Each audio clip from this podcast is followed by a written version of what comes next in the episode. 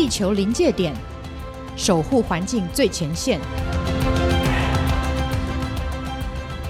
Hello，各位听众朋友，大家好，欢迎再次的来到地球临界点。我们今天很特别哟，是一个特别的节目，然后也是在地球临界点搬到闯天下之后的第一个特别节目。那今天呢，其实我们是一个啊，我跟另外两位记者在线上对谈。呃，我们是今年的呃亚洲卓越新闻奖 SOPA 奖的三位得奖的作品。那我们我会谈到的是呃，疯狂光电发财梦的这个封面故事，是我们去年底出的。我们是用数据去看说我们的呃光电呢，它怎么样爬上山坡，然后可能危害到我们的生态，以及我们有去探讨说。再把这个农地变成光电，它中间可以赚多少的钱？那这个是获得了亚洲卓越新闻奖的卓越环境报道奖优胜奖，还有卓越调查报道奖的优胜奖。那另外跟两位记者讨论的呢，一位是 Washington Post，就是华盛顿邮报啊的这位记者，他所做的题目是呃，中国在湄公河这边盖的水坝怎么样去呃侵害到了这边的。人呢，人民的生活以及环境的污染。那另外一位记者呢，Tina 徐，他是《汉语世界》这本杂志的一个特约记者，他所讲的是啊，中国农村的废弃物的这个问题。那我们三位呢，嗯，在线上有这个精彩的讨论。那以下我们就来听一下我们的线上讨论。Hi, everybody. It's a pleasure to welcome you in this.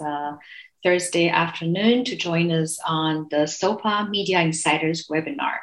Today, we're focusing on the best environment reporting stories. And um, my name is Guangying Liu, Liu Guangying from Taiwan's Commonwealth magazine, 天下杂志. So it's my pleasure to welcome you today. I'm a senior writer and the English website editor of Commonwealth Magazine. I have worked at the magazine since 2012. I cover the automotive industry, climate, environment, um, energy, among other topics. And um, just uh, before we start with the speakers today, I would like to, to remind you a few things, uh, the house rules. So um, during the, the webinar, feel free to post questions anytime in the Q&A. I will try my best to answer them at the end of the session. And if you want to do live tweets, please tweet using the following hashtags, hashtag SOPA Awards 2021, hashtag SOPA Talks, uh, and uh, mention SOPA um, Asia. And uh, in case uh, you, you missed the session today or you want to revisit it, um, you, uh, we have the recorded discussion that will be made available on the YouTube channel um, sometime next week. And I'm very happy to announce that uh, Commonwealth Magazine and uh, as well as uh, Google News Initiative are co-organizers of today's event. So um, just before we uh, start with our first speaker for today, I would like to say a few um, remarks on why environment reporting is so important now more than ever. So, why do we talk about the environment at all? Because our home is on fire, literally. Just two weeks earlier, the latest IPCC report on climate change grabbed headlines again by sounding an alarm for all humanities. According to the report, global warming, or shall we say global heating, is dangerously close to spiraling out of control. The report warns that the world is already certain to face climate disruptions for decades, if not for centuries to come. Once in 100 years, climate events such as extreme heat waves, flooding, or drought are now happening every decade, if not every year, in more places than ever across the globe the situation is getting worse. And that's why we need more attention on environmental coverage than ever. Which is why I'm very proud to be joined today by two excellent environment reporters who have dedicated years covering environment issues across Asia. giving voice to the rivers, the mountains, and sometimes the animals that couldn't speak for themselves. So I'm very proud to introduce our first speaker of the day, Shibani Mahtani. She grew up in Singapore and she's the uh, Southeast Asia and Hong Kong bureau chief for the Washington Post, covering 10 countries from the Philippines to Myanmar. And her multimedia story, How China is Choking the Mekong, is the Award of Excellence winner at this year's SOPA Award, Excellence in Reporting on the Environment in the Global category. So let us welcome Shibani, and she will take five minutes to talk about her story. Yep. Thank you so much, and uh, also thank you to SOPA uh, for organizing this this panel today, and also for uh, you know honoring uh, all of our of our work on the on the environment. Um, so I you know cover the countries of, of Southeast Asia, and you know while people always talk about the South China Sea as being a major uh, geopolitical or security issue for the countries in the region, especially in their relationship with China, I think the focus um, has sort of shifted away from just the South China Sea to understanding more how the Mekong kind of plays into this dynamic as well. Um, the the Mekong River is uh, a lifeblood for this for this region, especially for the countries uh, through which the river directly flows through, which is Laos, Cambodia. Cambodia, uh, Thailand, and Vietnam. And uh, you know, we uh, sought to kind of understand how China's dam building and also the dam building of countries, including Thailand as well as uh, Laos, was affecting, you know, all the communities, the 60 million people that directly depend on the biodiversity, the fishing uh, supplies, and you know, just life along that that river. You know, Laos is one of the most underreported and hard to get to and hard to access countries in the region that I that I cover. Um, it's a, a region where it's very, very hard to find, you know, willing local journalists because the, the risk for them is, is so high in, in a very tightly controlled, you know, one party state communist country. Um, not many foreign media outlets at all who've operated there. And actually most most people, even who I know covered Southeast Asia, have barely taken any any trips to Laos. So I think that was a, a challenge that really attracted us to looking at this region, uh, especially because it is on China's doorstep and it is a, a country that is so reliant on uh, China and infrastructure projects, you know, for, for its survival, because that's it, the way its whole economy is run. Uh, and so, you know, we, we were researching a lot of the, the tributaries of, of the Mekong, and we settled on uh, doing our, our project uh, and, and our investigation in the Nam Ou River. And that's a, a, series of tributaries that run through uh, Laos and uh, there are uh, the cascading uh, dams along that river, seven different dams, you know, all built and, and completed um, within the last few years, all coming on board now.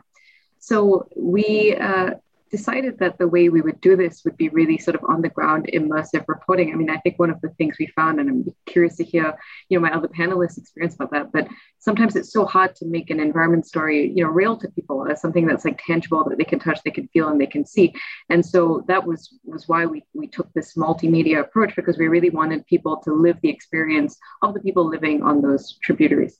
Um, so yeah, I think if you could just go to the next slide. Um, you know, we really wanted through visual um, you know photography and, and actually all of this was was shot and filmed by an incredible uh, photojournalist um, also from singapore who knows the, the region very very well. Took many many trips to the mekong and laos in this region. Um, we, we shot all this on film because we really wanted to you know make this as immersive and as visual as possible. So you can see here like between you know these beautiful karst mountains this uh, you know rich lush area these dams sort of coming up like huge mammoth structures kind of disrupting the, the flow of the river.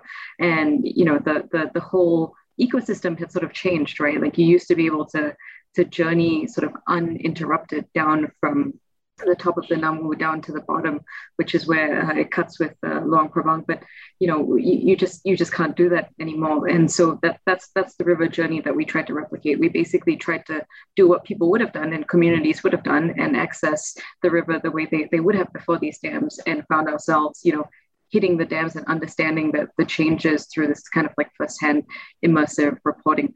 Um, you know, we, we, we took uh, sound uh, along the video, so contrasting a lot of the, the, the peaceful river um, sounds and communities and birds and, you know, pigs and roosters and ecosystems with the, the drilling and the, the harsh, you know, sounds of um, the, the, the, dam construction. I think, I think what's so interesting because uh, the, the Nam Ou tributary is, is pretty high, high up um, it, it, really has had this cascading, you know, impact down not through uh, only Laos, but the countries below it.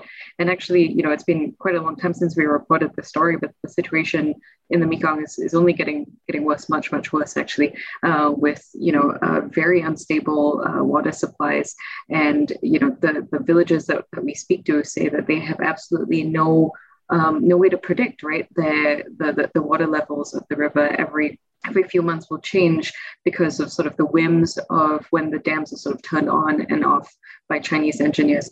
And I think that's that's the thing that we we sort of realize the most, right? I mean, uh, the, these fluctuating rivers uh, are not just about water levels or something you know static but it's about everything it's about fishing it's about security it's about people's homes being washed away or dried up these are communities that are agrarian. I mean they, they survive on this and they have for, for a really really long time.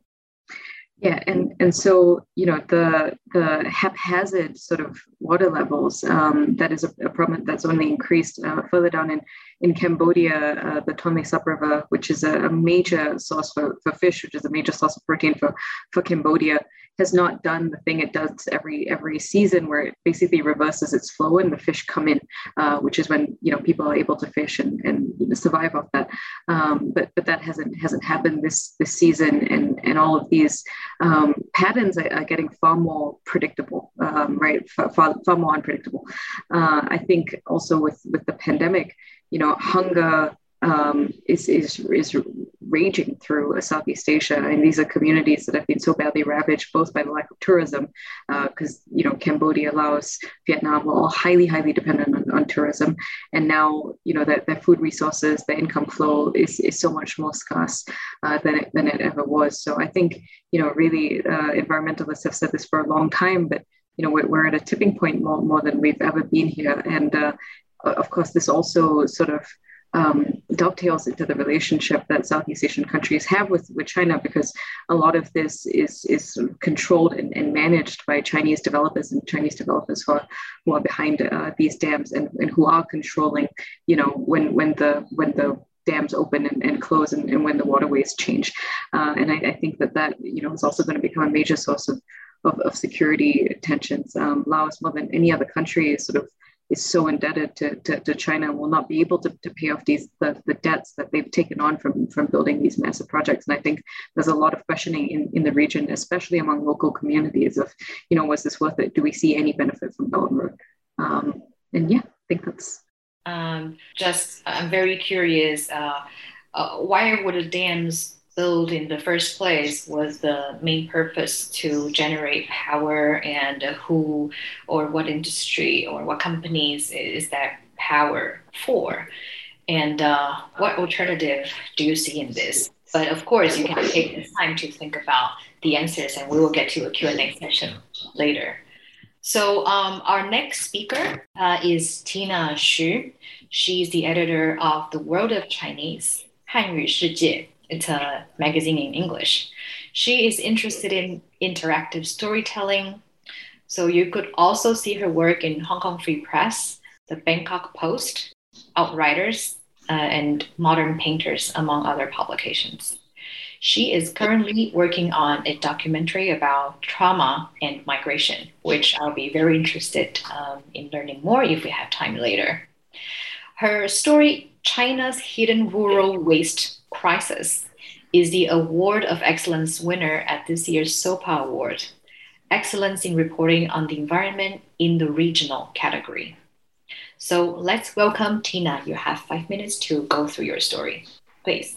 Thank you so much, Guangying, and thanks to SOPA for giving us the platform to share our work. And I'm very honored to be speaking alongside veteran journalist Shibani and Guangying. So, the story for IDEA on China's rural waste crisis, I would say, came about in 2019 when waste management had become this kind of national campaign and buzzword in China. So, the internet was filled with memes about Shanghai's waste sorting rules, like how many bins you need to sort one cup of milk tea into, or facial recognition cameras to find the culprits of improper sortings. Um, and all these kinds of high tech solutions in urban contexts that our editor Hattie at the World of Chinese really encourages us to try to look beyond. So outside of China's cities, we found that waste management looks very different. Ah. So when we arrived in Houanzhuang village, we were greeted by open air dumping pits that were in use until just four years ago, when waste management had just become a concept like in nearly four fifths of Chinese villages. At the same time, rural areas are becoming besieged by urban trash. So the last few decades have given rise to these mega landfills like this one outside of Shenzhen that collapsed in 2015 and buried an area equivalent to 60 football fields and killed over 70 people. So that's one reason why the government has been turning towards waste incineration plants. However, in China, incinerators are still very controversial. So incinerators are more efficient in terms of space and can even generate some electricity as a byproduct. But crucially, they can also emit these harmful dioxins and other toxins into the air if they're not built with expensive yet safer technology or operated and managed properly. So the public woke up to these dangers in 2008 when a baby was born in a village just 190 meters from a plant. And mind you, the regulatory distance is 300 meters, and the baby developed cerebral palsy and epilepsy. In the same village, cancer rates spiked. Villagers reportedly dragged their dying livestock to the plant's gates, demanding compensation. Uh, and in the years since, there have been a handful of street protests in cities where incinerator projects are announced, like 10,000 people on the streets in Wuhan in 2019, as well as a crowd in Hangzhou in 2014 that actually left 10 participants and 29 policemen injured. All this goes to show a deficit of trust that the plants will be built or managed well enough to not put the health of the nearby communities on the line. So, in the vein of solutions journalism, we at the World of Chinese sought to explore these innovative and effective approaches to this looming problem of growing waste. So, back to Houanzhuang, um, this village is under the municipality of Xingtai, which is ranked number one in China's list of most air polluted cities in 2013 and has actually been on the top 10 list every single year since then. And when I was there personally, I never saw any blue in the sky. Um, and around half of the cities on this list each year are from Hebei province. So while we were there, we accompanied Chen Liwen, who is a Hebei native and the founder of the NGO Zero Waste Village. And you can see her in the picture furthest on the right um, speaking to school children uh, as she worked with the village government to implement a new waste sorting system. So, a little bit of background on the system. Um, first, all the public bins were taken away, so each family is accountable for their own bins. Uh, and then she hosted a town hall and she went literally door to door to follow up with the villagers, tracking their performance on their correct sorting on a clipboard.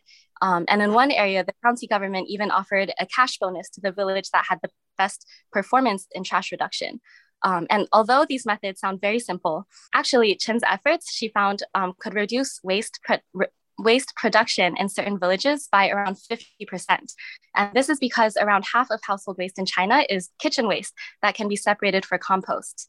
And that's important because this large pr- proportion of wet kitchen waste in Chinese trash is one of the reasons why this these incinerators have trouble reaching the 850 degrees that they have to reach in order to eliminate the dioxins when burning. So separating out kitchen waste and wet trash actually makes burning the trash much safer.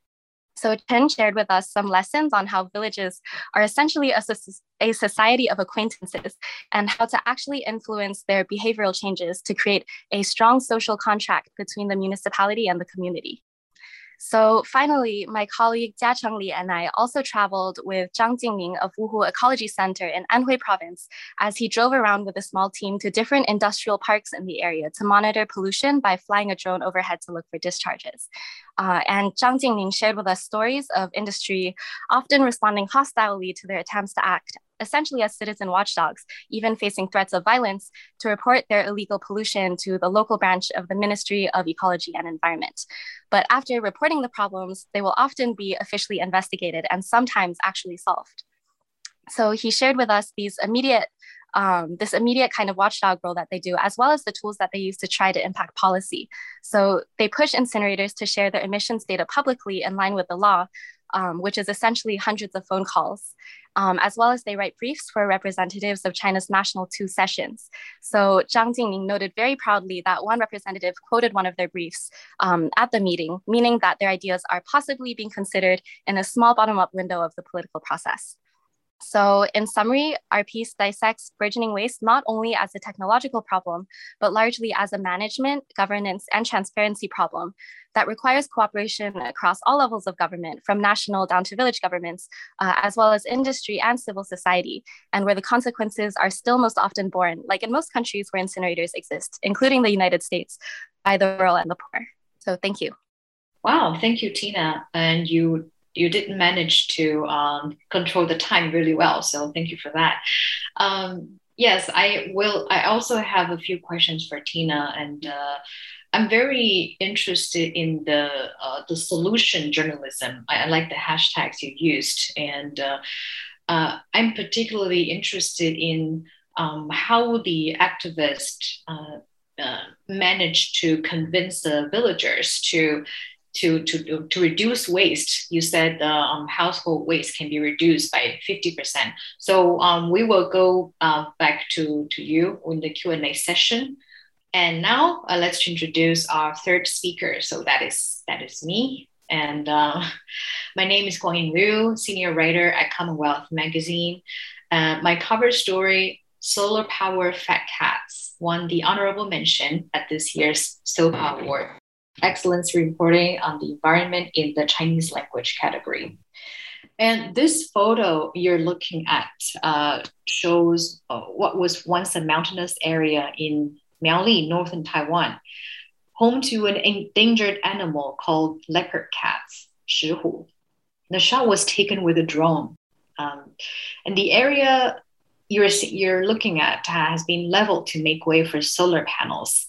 So when we visited the site, there are a lot of bulldozers and trucks running around, roaming the hills, and just construction was in action. And what you could see are satellite images spanning three years. So, um, how did we find out about the hill uh, you were just looking at? So, we used two sets of data. One is a public record of solar farm applications released by the local government they were actually on the government's website. Another one, another uh, set of data is not so publicly available. So we were able um, to obtain satellite images spanning several years, uh, just like the ones you're looking at right now, to document the destruction in progress. So from here, you could see what was once a forest was wiped out over the course of several years. So the, the local environmental groups that we talked to, they were very concerned about the living environment of the endangered leopard cats because the, these cats, they love uh, uh, residing in the woods. And we were also shocked to find that there were over 200 farm solar farm applications in the county, which has 85% of its total area covered by mountains and, and trees. And luckily, after our story broke, the local government immediately decided to take uh, extra closely to, to take an extra close look at these proposals.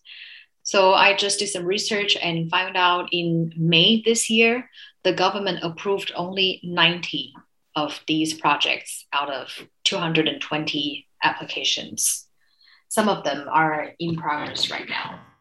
And the last slide was to uh, explain uh, we are not interested in only showing what's happening, but why. So um, let's start by saying that Taiwan has a very ambitious goal to increase renewable energy in its energy mix from the current 5% to 20% by 2025. And uh, that is going to be achieved mainly uh, with building offshore wind farms and uh, solar farms.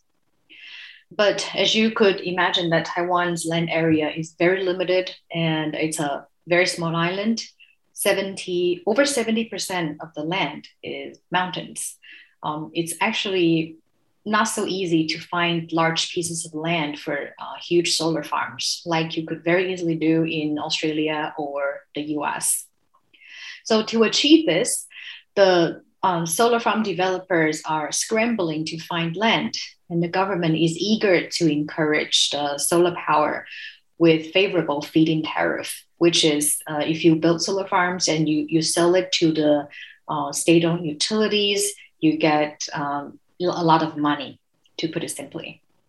So here in the graphics, you could see how much more money a landowner could make if he or she chooses to rent out the farmland to solar developers rather than farmers. So you could see that uh, how much money can a landowner make if, it, if he's renting to, uh, for example, a pineapple farmer, he's getting probably 1.2 uh, thousand US dollars a year. Uh, if it's renting to a solar farm developer, the um, income would be more than tenfold. And what about the middlemen? So in these solar farm deals, there are also uh, there are a lot of middlemen who are who are always uh, uh, on the lookout for uh, lands where you can build solar panels. So um, they can get commission as as high as um, 190,000 for a piece of land. So uh, in the bottom, you could see the developer. If the developer, after 20 years of lease of land, chooses to um, sell this to uh, another developer to uh, to build other things rather than a solar farm, they can make a lot of money. So it could be up to 335,000 if they resell the land to other developers. And not to mention each year, they could make 67,000 uh, in feed-in tariff if they are selling the electricity. So that's really a lot of difference. That's why we call this story solar power uh, fat cats. And actually my story was a little bit controversial because when the, the story broke there was a, a debate um, of whether i or commonwealth magazine is against renewable energy um, or maybe we're even pro-nuclear power uh, that were bought off by the nuclear power people to say bad things about renewable energy but the truth is we believe in healthy and sustainable development of any infrastructure. And we believe that hasty development disregarding environmental impacts is never the right answer. So, um, yeah, I would just to like to end my uh, presentation with this. And now it's time for the Q&A. So um, I would like to ask uh, you a few questions, uh, Tina and Shibani. My first question would be for Shibani uh, about the the Mekong River uh, dam story.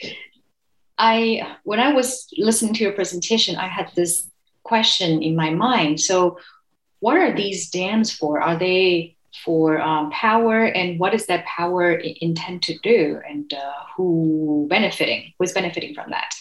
Yeah, I mean, even when I was watching your, your presentation, I think there's some sort of overlap between the themes here, right? Of this idea that, you know, there are sources of energy that are typically considered good or clean, you know, renewable, not it's not nuclear, it's not coal, but end up being, you know, much more destructive to the to the environments because of just very thoughtless and, you know, careless planning, right? Um, but yeah, to, to, to sort of go back to you know directly answer your question um, you know i think uh, laos uh, you know had had this ambition or this or this aim of becoming the quote unquote battery of Asia because it was aware that all these rivers flew through the country and you know between Thailand and uh, China right they both had immense energy needs and so you know, it, it was a it was both the, the you know the communist governments their like strategy and and plan to kind of start you know uh, essentially selling the contracts for, for dam building uh, across all these rivers, uh, and it coincided right with like all this massive development in in China and, and also in, in Thailand. So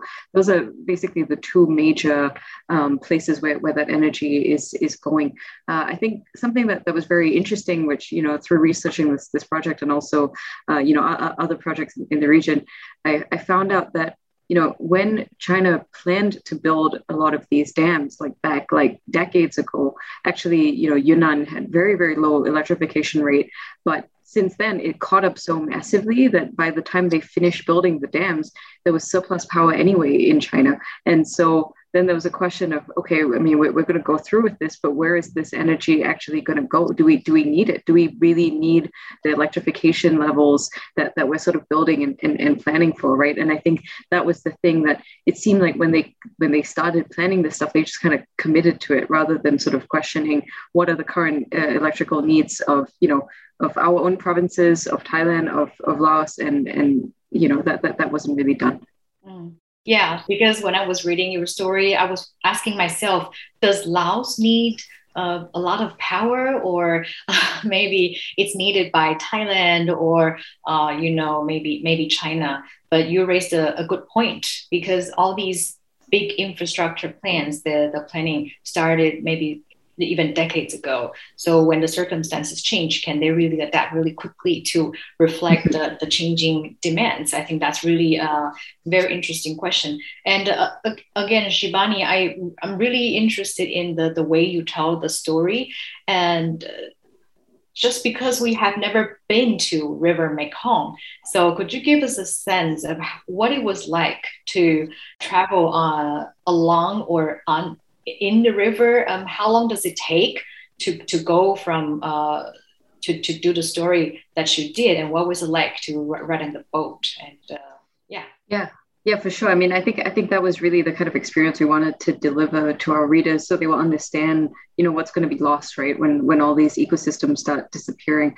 Um, so the uh, you know as i mentioned uh, in in the opening um, Laos is very, very hard to access. And, and one of the, the challenges was, you know, we can't we couldn't bring our phones in. We couldn't like do anything to identify ourselves as being journalists. And and so I had to leave my like Washington Post phone with the Washington Post email and everything, you know, at home, uh, like back in Hong Kong. So it really felt like an off the grid experience in its totality, right? Because we were on this boat. I like barely had internet. The photographer I was with was shooting on film. It felt like we really like took took a step back. And i think that sort of allowed us to sort of tell the story in the in the way that we we did and try to like you know portray the sort of peace and calm and, and, and quiet and and sort of the, the majestic beauty of, of this place right? And help people you know really understand like tangibly you know what happens when environments get get destroyed and, and, and ruined. Um so, so did you just say you were tourists or Yes, I mean the plan was if anybody asked us, we would say we were tourists and we were just like traveling, you know, traveling through.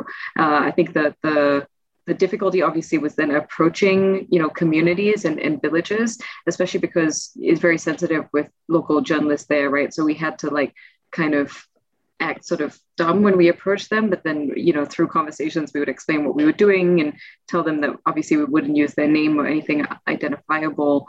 Uh, but we just wanted to understand like the impact of, of you know these changes in the environment on them.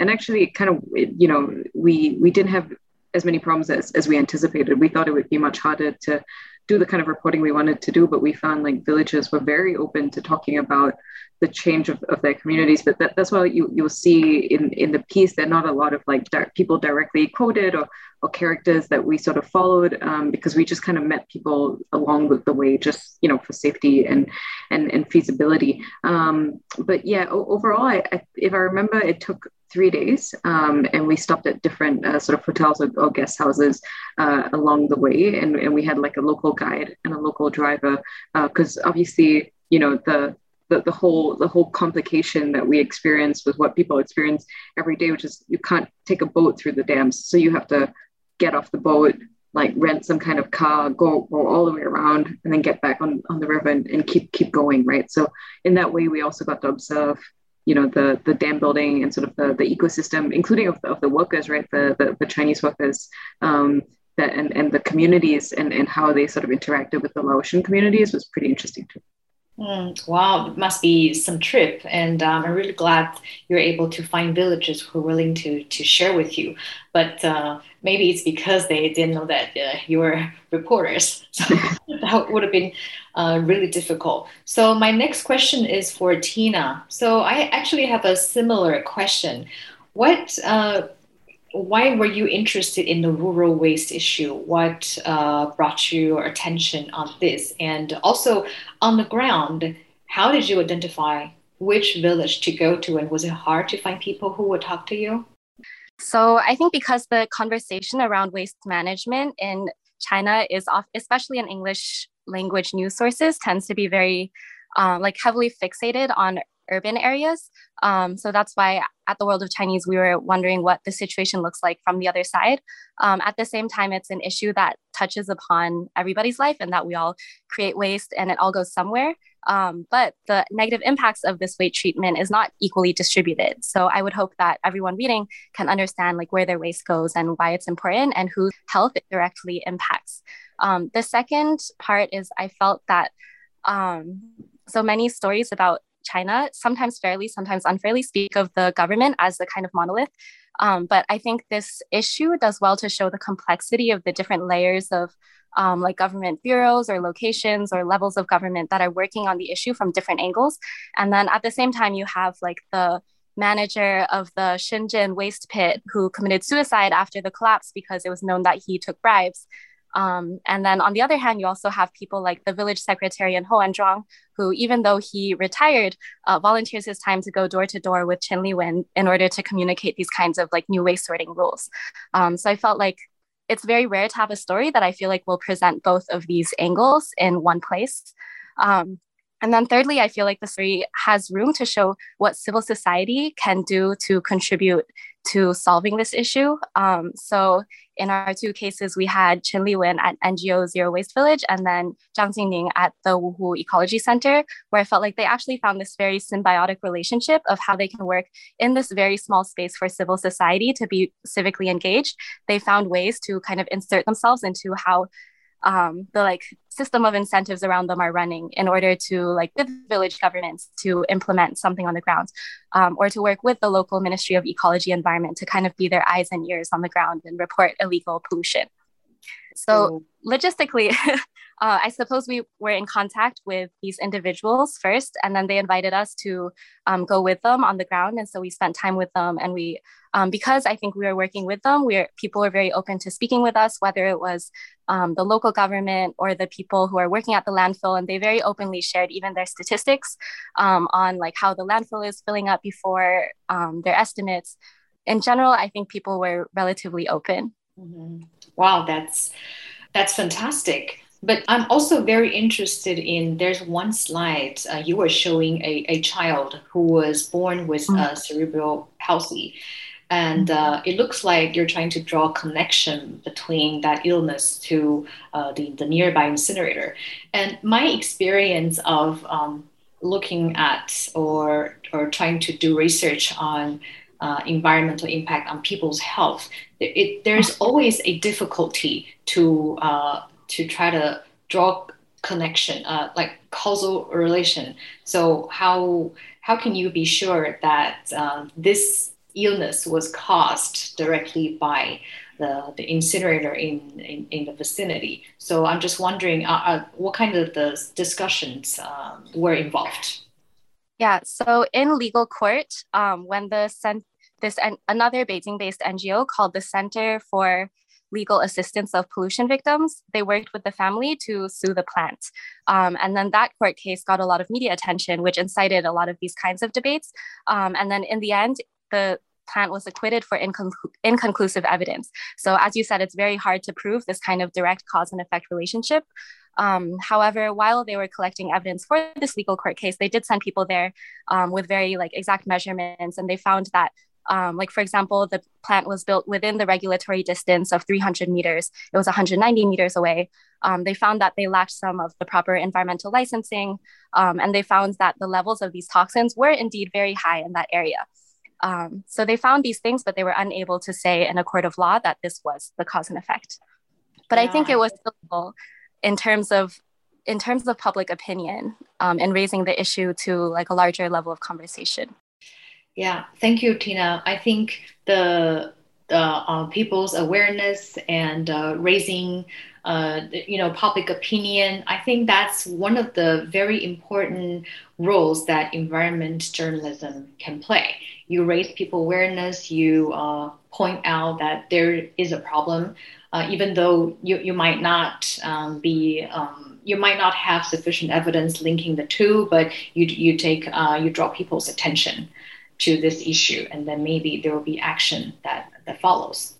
So um, let me take it back to uh, Shibani.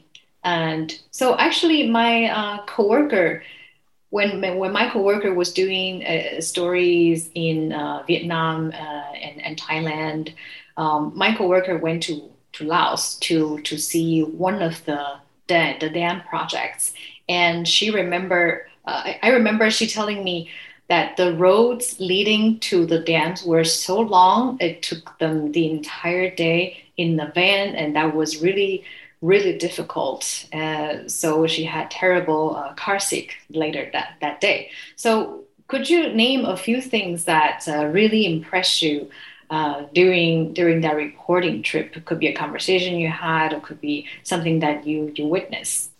Uh, for sure yeah i mean it was definitely it was definitely pretty pretty grueling. Um, on the on the whole thing about um, you know identifying as, as a journalist versus a tourist i just i do want to clarify when when we spoke to the villages and stuff you know eventually we told them what what we were what we were doing. We were just trying to like approach them in kind of a safe or covert way. I think the thing that i found you know really really sort of memorable was actually talking or not i wasn't talking to them directly but my the photographer i was with uh, you know speaks uh, Mandarin and could communicate a lot with the overseas you know Chinese workers that were there building all these projects. And I think sometimes there's so much focus on, on the local communities and, and there should be because these projects are highly disruptive to them and you know very damaging to the environment but equally i think a lot of the chinese workers who are you know uh, brought over from nearby provinces and stuff they, they don't really understand why they're there the value of their projects or or you know how, how to integrate or, or how they should be dealing or living with this with this host country. And obviously there's a lot of animosity there between between the, the, the different communities right? Um, i remember this very very clearly and there was one holdout just one villager who refused to move from the site where they were building i think the Nam Ou 3 dam. And you know he was the only one who didn't want to move to this like sort of model village that they had created and you know uh, there would be a lot of hostility between him and the, the Chinese workers, right? And different people from from the company that, that was building it, which was Sinohydro, would like come over and tell him, you know, we're raising your compensation. Why wouldn't you move? We're raising it. Why wouldn't you move? And that the, the, there was a lot of anger there. But you know, equally like those those people working for those companies are also just kind of following orders. I mean, they're not really uh, sort of acting on, on, on, kind of their own accord, nor, nor do they see the value of really being away from their family and, you know, being away from, from their provinces or, or, their village, which I think was really sort of encapsulating to me of, of the whole sort of like Belt and Road endeavor, right? It just seems like in so many of these projects, both sides don't really understand it, the host country or, you know, the Chinese company embarking on it. And um, it, it, really sort of makes you uh, a sort of like question, you know, the, the, the, the point of having these very, very large scale uh, infrastructure projects, right? And, and a lot of it just seems like um, you know, as as we we discussed before, once something was planned decades ago and someone's approved it somewhere, uh, it's too late to kind of uh, pull it back, even even when the reality on the ground changes. Wow, that's a really interesting story. I think it also. Uh, gets our attention on there's sometimes there's really difference in, in, in scale when you talk about Belt and Road Initiative. It's very very easy for us to to to think that we know what it is but what is it what does it mean on the ground level to the people who are directly involved and maybe impacted by the project what does it mean um, for them. So it's really interesting story with the construction worker that you just shared. And uh, so and now i would like to ask tina the, the same uh, the same question. Um, what are some of the things or some of the remarks that people uh, make that really left an impression on you?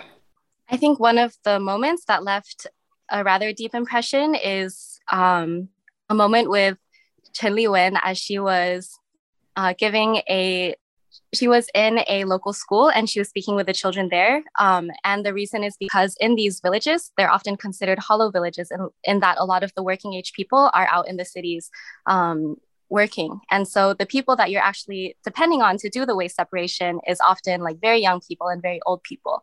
And so they also focus on schools as a site where they could um, teach children how to like recognize what the different kinds of wastes are and what color bin they go into and things like that.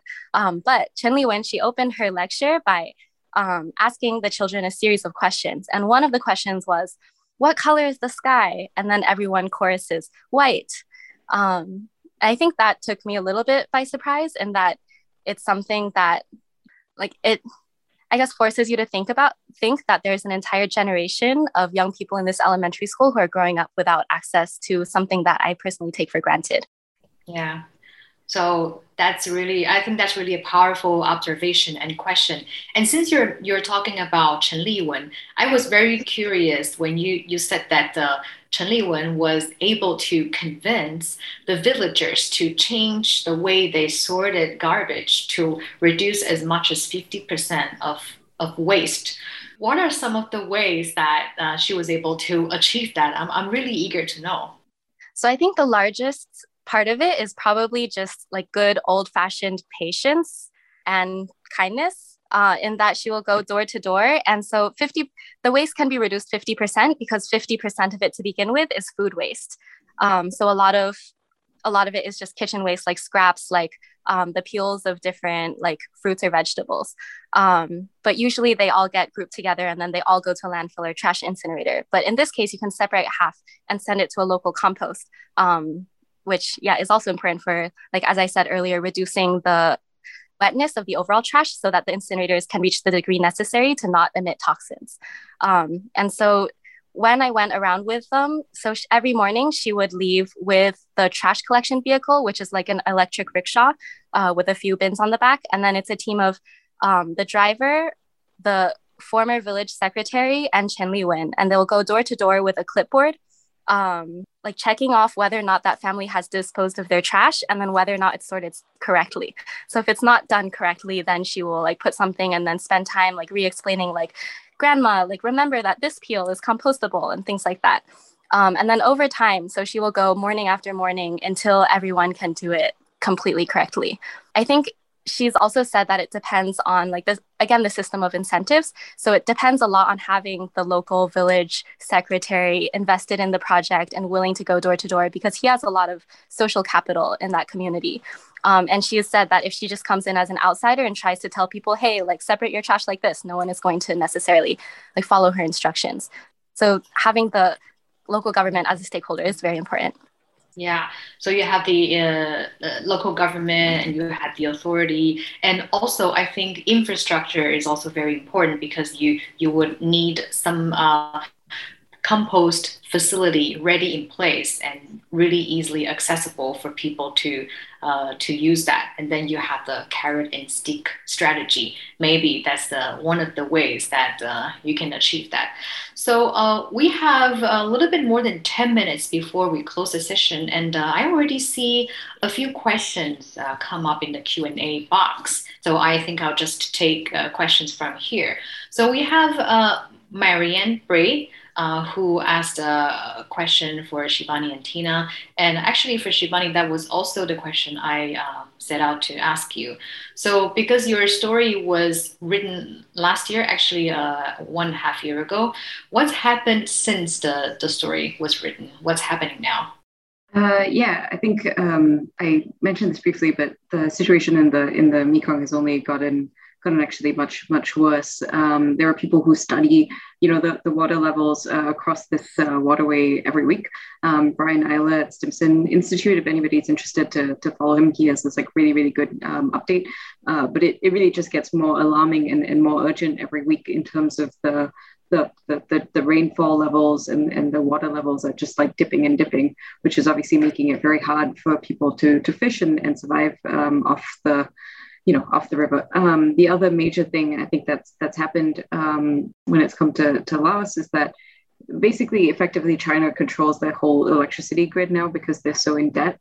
Um, and you know uh, I, I, mentioned that the pandemic has totally changed the fate of, of this region, right? I mean more than any um, the countries of Vietnam, Laos, Vietnam, uh, uh, they, they, Thailand, obviously, they were all very, very dependent on Chinese tourism and tourism in general, but Chinese tourism. And, and these countries uh, are now ravaged by COVID, look to be locked in for a very long time and there's no other sort of revenue streams which make them turn you know much more to this hydropower and, and, and dam building as kind of a solution and it's just a vicious cycle right so um, it's actually an even more kind of urgent crisis i think the uh, the, the, the mekong has also become a, a frontier with us china as well as most states have in our world. But um, there has been, even in you know the Vice President Kamala Harris's trip uh, this, this week to the region, there has been reference to you know those waterways also being uh, kind of protected and, and becoming a major security issue for, for you know U.S. China. So uh, I think there's there's a lot of interesting things to, to kind of watch in that in that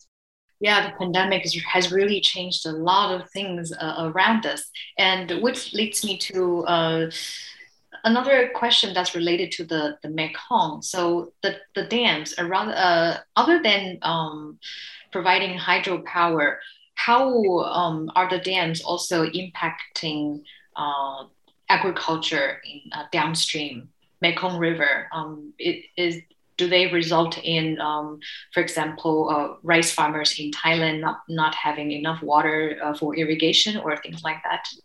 Yeah, that's that's exactly it. I think that the main the main two issues are the water for, for irrigation and, and, and crop building, right? Because even when we were in in Laos itself, you could see the banks were like totally dry where they should have been, you know, uh, where, where, the river should have been, right? And and that uh, changes the the soil and and and sedimentation uh, as as well. I mean, the the the water flow is not just about the water, but it's like what what's in the water, right? And and that is all like natural uh, fertilizer for you know uh, agriculture and, and so on. So it's that plus plus fishing combined, which is leading to this to this crisis um, because of the 60 million people who directly need that um, for their survival, for food, food and water security, basically.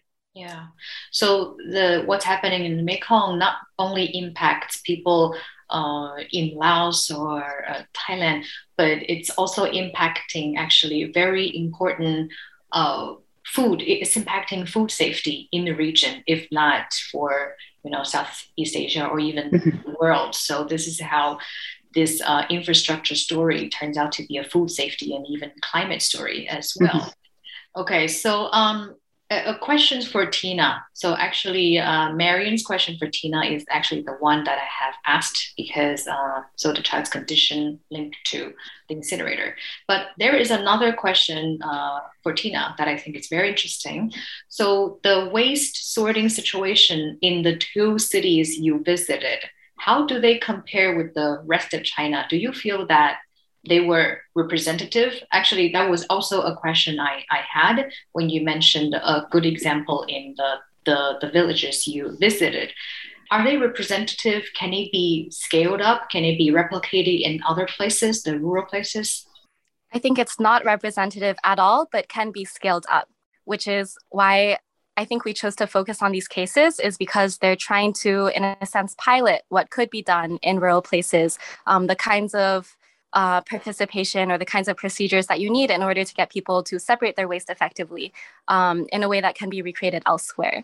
So I think even I think the question of like the sustainability of these practices is something that I also think a lot about. So in some cases, uh, like Chen Li Wen will go to this village and teach people how to separate their trash. Um, but then one year later, when she returns to the same village, maybe they're no longer separating it to the same degree as when she used to go door to door every single day. Um, and but then she found that the more successful cases were ones in which local governments were more invested, um, and like one county where they decided that this was a priority, political priority, priority for their county, and that they would um, kind of promote or demote or give cash prizes to like families and village governments that could show the largest um, like decrease in these numbers. And so I think the lesson that I took is that it is scalable, but the best way to actually do it is like policy and incentives because there's no way to really go knocking door to door all across China. Yeah, you could only do that for so long, and it, takes uh, Chen Li Wen and a village chief to to uh, solve the problem with one village, but there are like hundreds of thousands of villages, and you don't have so many of them who could just go knock on doors every day. And uh, so I almost forgot. Uh, you guys actually have some questions for me. Uh, you have all listed uh, the questions in in uh, beforehand. So I'm just going to choose to answer two of them now. So I think Tina asked me, what are the goals for Taiwanese companies and international companies? Uh, to, uh, to uh, in terms of um, having uh, renewable energy. So and and what uh, what's the best solution for the, the industry? Uh, so actually, the, the companies in Taiwan and international companies based here are faced with this challenge of decarbonization. Uh, and, and energy is really a key uh, in case of, of Taiwan because we rely 85% um, of our electricity. 85% of the electricity is coming from burning fossil fuels half of them from coal uh, the other half from uh, lng imported from qatar or uh, indonesia. Um, so it's really really very challenging because many companies uh, from taiwan they are um, really important uh, you know, uh, Apple iPhone supply chain, including TSMC and other companies, uh, they have all made promises to increase their use of renewable energy. Some of them even to hundred percent. But uh, a lot of uh, there is so there is a lot of demand for renewable energy, and simply there is just not enough. So we're just face this uh, facing this conundrum of we have this demand for renewable energy, but we don't have enough uh, land to build solar farms. And at the same time, if we are phasing out nuclear, phasing out coal, uh, we are also um, facing the challenges of uh, unstable energy supply. So that's why I was um, also asking Shibani to think about, you know, we, we need renewable energy, we, we need infrastructure, but how do we mitigate the, the impact uh, for the environment? And uh, maybe if we have time later, we can talk about that because I, I do think it's a, a really huge, huge issue. And what would I think would be the best uh, policy solution? Unfortunately, there's really no quick solution. Um, if we need more renewable energy, we could uh, either expand on the offshore uh, wind. And uh, if we need a big solar farms, there's no other choice but to find uh, suitable land. And you really have to uh, take into consideration the uh, environmental impact. Um, so there has to be proper assessment, much like the dams on Mekong. So, okay. And another question from Shibani actually, she was interested in how uh, challenging it was for us to get data. Um, so uh, in this story, we were we were lucky because one set of the data we got it directly from the local government, uh, who were pretty transparent about these application cases.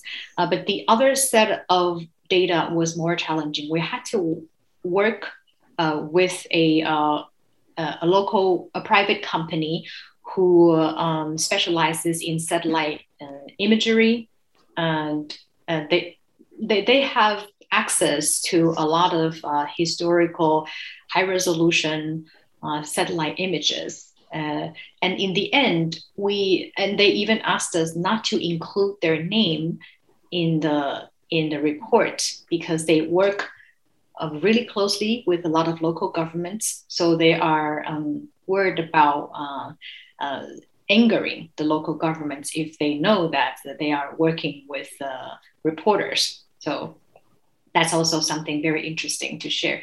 And in, in Taiwan, it's actually um, not you. It, it's getting better and better to get access to data. We have this open government uh, initiative by the uh, digital minister Audrey Tang. So there, people have more and more awareness about transparency and uh, uh, access to data. And we also have a lot of people who are getting more savvy in uh, analytical tools, and people uh, they, they just have more awareness now. So I think I do think it's getting better and better.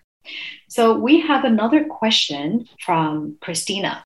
So it's actually very relevant uh, for all the speakers, how do you think mainstream media could motivate your audience to take more climate action?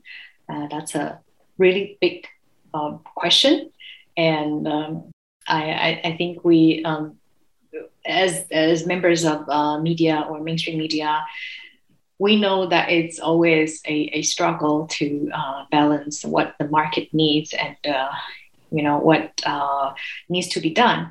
So, uh, do you? Uh, I mean, Tina, would you like to to start? Do you have any thinking on this? How can we inspire people? Mm-hmm. The first thing that comes to mind is going back to something that Shibani also said earlier of showing the human cost uh, of climate issues and environmental issues. Um, so I feel that a lot of climate reporting, as it is currently, focuses on the statistics and the numbers um, and these very macroscopic, macroeconomic impacts. But if we can do more works, more like multimedia works, more um, like on the ground reporting, more amplifying the voices of people who are trying to do something i think that's one way to try to make it more like re- relevant on a human level.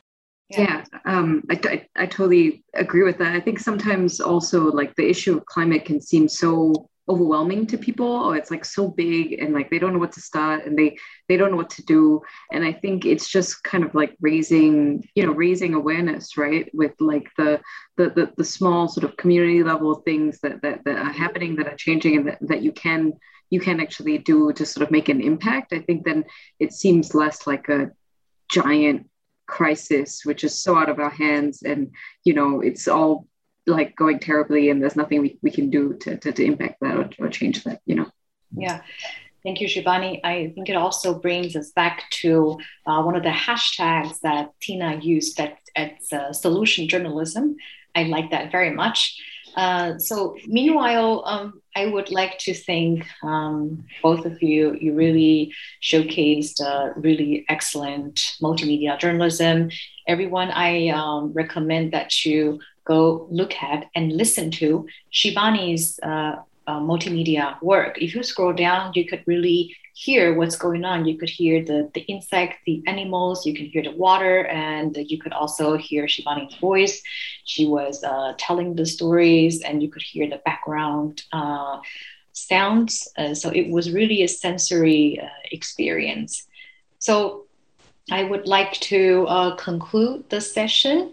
Uh, thank you both for participating. Thank you, Shibani, joining us from Hong Kong, and uh, Tina joining us from Greece, out of all places.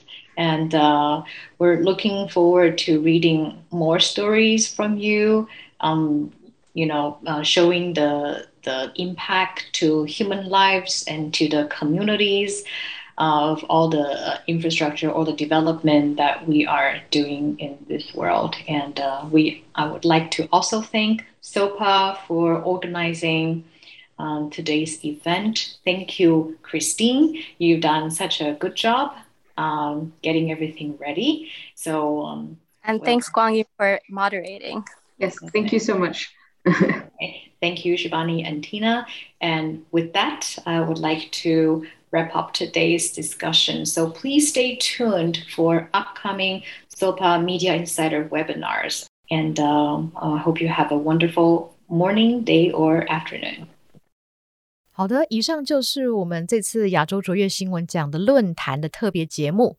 那可能很多听众朋友不知道哈，我本身除了是天下杂志的资深撰述之外，也是天下杂志英文网站的主编。那我们常常会有机会跟一些国际媒体或者是国际的一些朋友，呃，有一些这样的合作或者是论坛的对谈。所以之后也如果有更多类似内容的话，也都会放在闯天下的频道。所以请大家呃可以有不定时的收听哦，这可以算是我们的节目的一个彩蛋。那也非常谢谢大家继续支持《闯天下》还有《地球临界点》的节目。如果你喜欢我们的节目，别忘了给我们留下五颗星。有什么样想听的内容，或者是希望我们将来可以再做更多的改进，或者是有什么建议，也随时都可以写信到我们的客服信箱。这每一封信我们都会看到。我是刘光莹，今天的节目就到这边，我们下次再见，大家拜拜。